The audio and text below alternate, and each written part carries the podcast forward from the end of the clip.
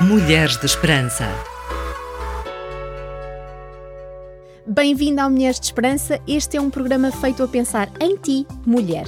E vamos estar juntas nos próximos 15 minutos. Eu sou a Sónia e comigo está a Miriam. Olá, Miriam. Hoje vamos dar continuidade ao tema que falámos no último programa, não é? Olá, Sónia. É isso mesmo. Vamos continuar a falar sobre ansiedade e pânico, mas hoje numa abordagem diferente. Vamos ter connosco uma amiga que viveu isso na pele e vai contar-nos tudo na primeira pessoa. Portanto, permanece desse lado. Não podes perder esta oportunidade de ouvir. Mulheres de Esperança. Siga-nos no Facebook e Instagram.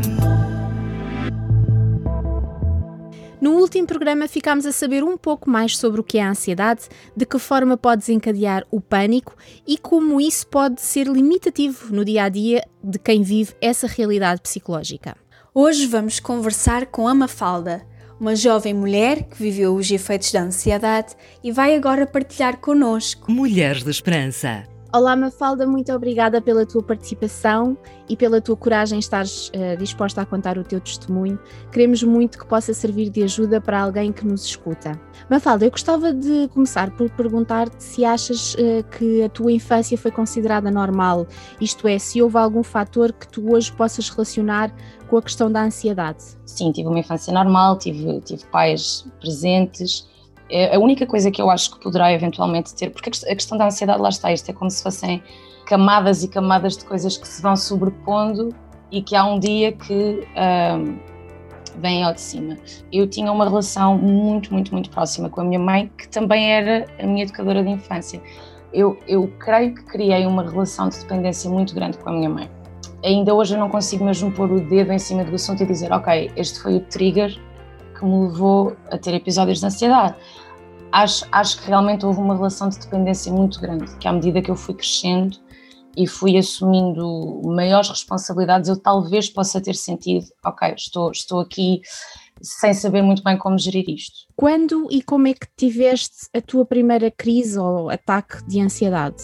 Eu tinha 18 ou 19 anos e eu, eu costumava aos fins de semana, eh, principalmente ao domingo, costumava tirar a tarde para estudar.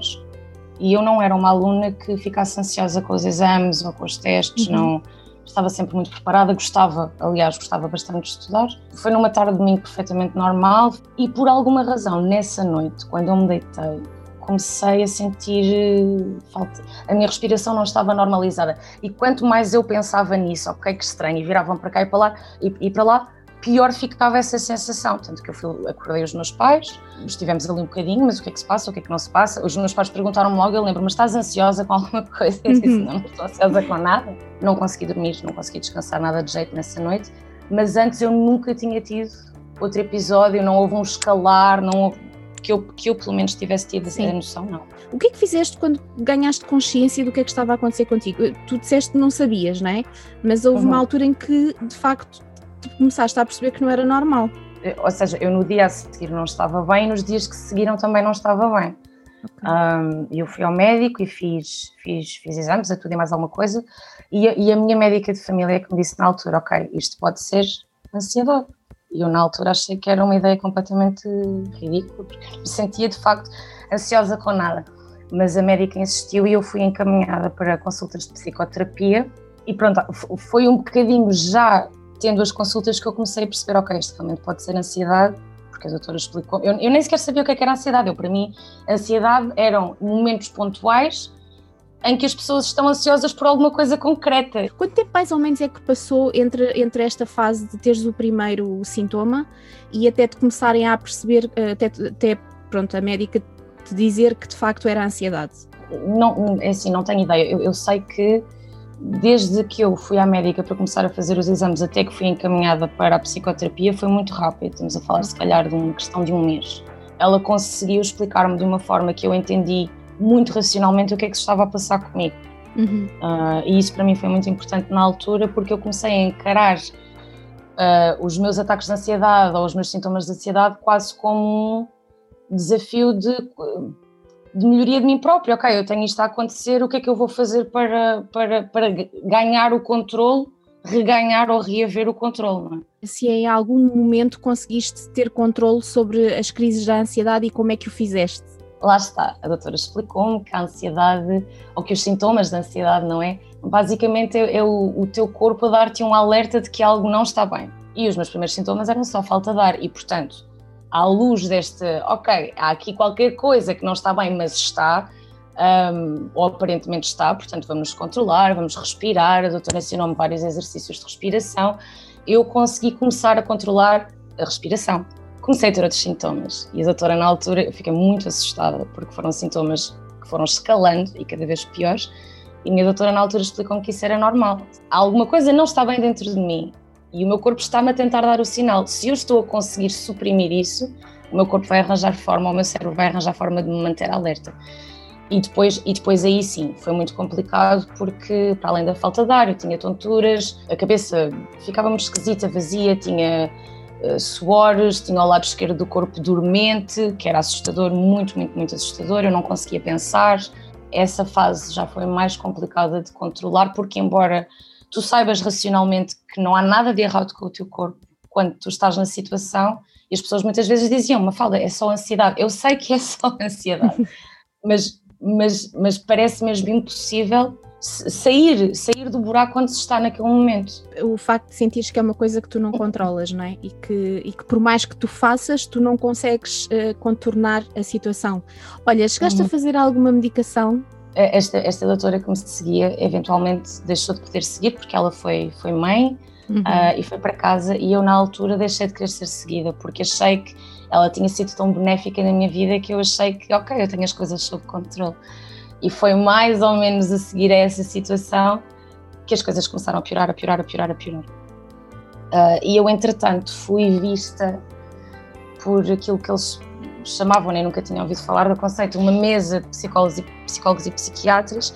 Uh, fui vista por vários, tive várias consultas ao longo de nem sei quantas semanas, fizeram-me vários exames uhum. para tentar perceber para que especialidade me encaminhar e encaminharam-me para a psiquiatria. Eu, na altura, uh, não achei muita graça à ideia, não, não que eu tenha alguma coisa contra a psiquiatria de todo, não tenho, acho que é muito importante, mas eu tinha a noção de que a psicoterapia foi aquilo que me tinha ajudado até então. Uhum. Eu fui a uma consulta de psiquiatria e deram-me ansiolíticos e antidepressivos. E eu nos antidepressivos nunca cheguei a tocar. Uh, fiquei muito assustada com a ideia e cheguei a tomar os ansiolíticos meia dúzia de dias, não sei.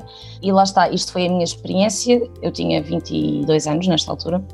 Isto foi a minha experiência, não quer dizer que, que eu seja contra a medicação, não tem nada a ver com isso mas na altura eu achei que com 22 anos não, não era esse o caminho que eu queria, não era uhum. por ali que eu queria ir, começar a ser medicada, porque lá está, eh, eu tenho, tenho exemplos mais ou menos próximos de pessoas que só foram medicadas, não fizeram o acompanhamento psicológico e a medicação é realmente uma grande ajuda, mas a medicação não resolve nada.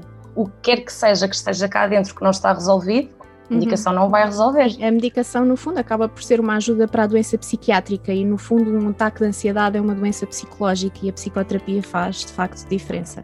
Uma falda, eu queria te fazer uh, ainda mais duas perguntas. Sabemos que crês uh, em Deus e, e na, na, sua palavra. De que forma é que a tua fé interferiu neste quadro da tua vida?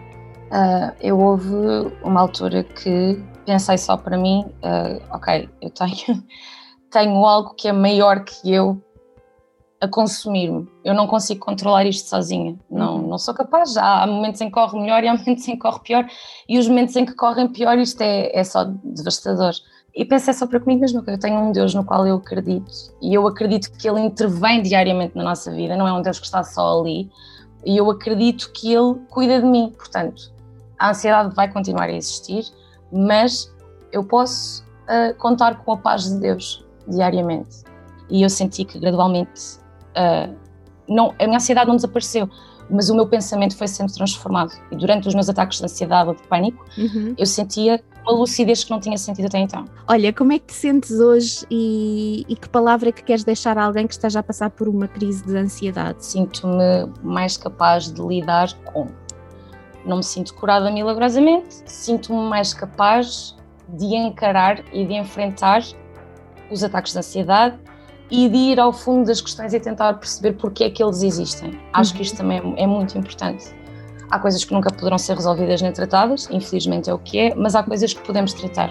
Sim. E eu acho que isso é importante. E, portanto, isto agora também para, para a segunda parte da questão, acho que é importante as pessoas tentarem perceber o que é que está a faltar ou o que é que ficou a incomodar, se há alguma coisa que se possa fazer para resolver. Um perdão, uma desculpa, uma palavra com alguém, às vezes essas coisas fazem diferença. Eu acho que o mais importante é nós percebermos que a ansiedade é algo que existe, mas é cíclico, é tão cíclico como nós. E fases de ansiedade são assustadoras, mas não duram para sempre. E nós não podemos deixar-nos ficar naquela espiral uh, descendente de estou neste ataque, estou nesta situação, estou nesta fase, uh, e focarmos uh, no que podemos fazer a seguir. Eu estou, estou a ter isto aqui agora, mas o que é que eu posso fazer a seguir? E o que eu posso fazer a seguir pode até nem ser nada de super extraordinário, vou escrever um livro. Pode ser algo tão simples como vou fazer o meu jantar, vou... o foco é uma coisa muito importante, eu acho, em crises de ansiedade.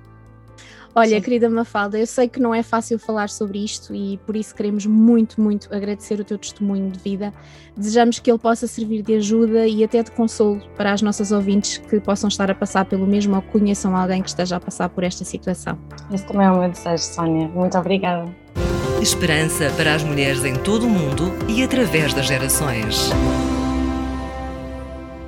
Através do seu ensino, Jesus diz-nos que não existe razão para vivermos ansiosas. Porquê? Porque Ele revela-nos que se Deus cuida das aves, dos lírios do campo e da natureza de uma forma geral, jamais deixará de cuidar de sua criação mais valiosa, nós. Lucas 12, 22 a 25. O apóstolo Paulo reforçou esta afirmação quando nos diz que Deus não nos recusou o seu filho mas ofereceu-o por todas nós. Acham que Ele não cuidará das nossas necessidades? Romanos 8,32 Não temos um Deus indiferente às nossas carências. Muito pelo contrário, é seu deleite cuidar de nós. Ao ouvir a Mafalda, pensei em todos os que sofrem por não conseguir controlar a sua ansiedade. Jesus tem uma solução para isso. Para controlar a ansiedade, precisamos primeiro buscar o reino de Deus e a sua justiça. Isso significa que temos que redefinir prioridades. É necessário tirar o foco das necessidades e colocá-lo na providência divina. O salmista Rei Davi confiava que, por mais severa que fosse a crise, Deus estaria ao seu lado, como podemos ler no Salmo 23, 1 e 2. O Senhor é o meu pastor, nada me falta. Em verdes pastos me faz descansar e conduz-me a lugares de águas tranquilas. Não te deixes levar pelo sentimento de ansiedade que o mundo te faz sentir, mas mantém os teus olhos no reino de Deus e no Deus do reino, e a tua alma será inundada de paz e tranquilidade. Para terminarmos, queremos dizer-te que desenvolver um relacionamento com Deus vai trazer-te paz, confiança e segurança no mundo que nos traz medo, ansiedade, insegurança e incerteza. Deixas-me fazer uma oração contigo? Deus, neste dia quero entregar-te toda a ansiedade que quer dominar a minha alegria, o meu dia a dia e que me causa medo. Ajuda-me a confiar em ti, a relacionar-me contigo e a conhecer mais a tua palavra, o teu amor e teu cuidado para comigo. No nome de Jesus. Amém. Chegamos ao fim do nosso programa. Na próxima semana vamos concluir este tema com a ajuda da doutora Sara Gugeral. Visita as nossas redes sociais e entre em contato connosco. Gostaríamos muito de saber a tua opinião sobre o que falamos e queremos muito que encontres esperança hoje.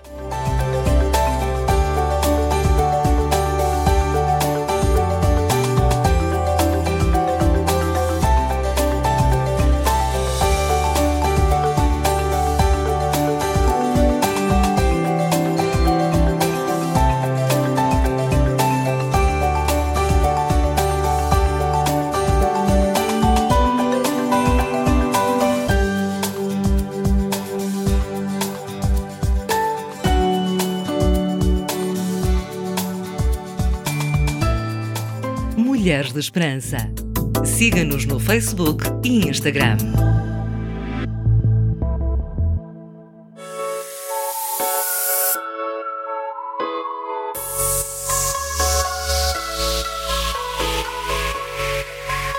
Mulheres de Esperança.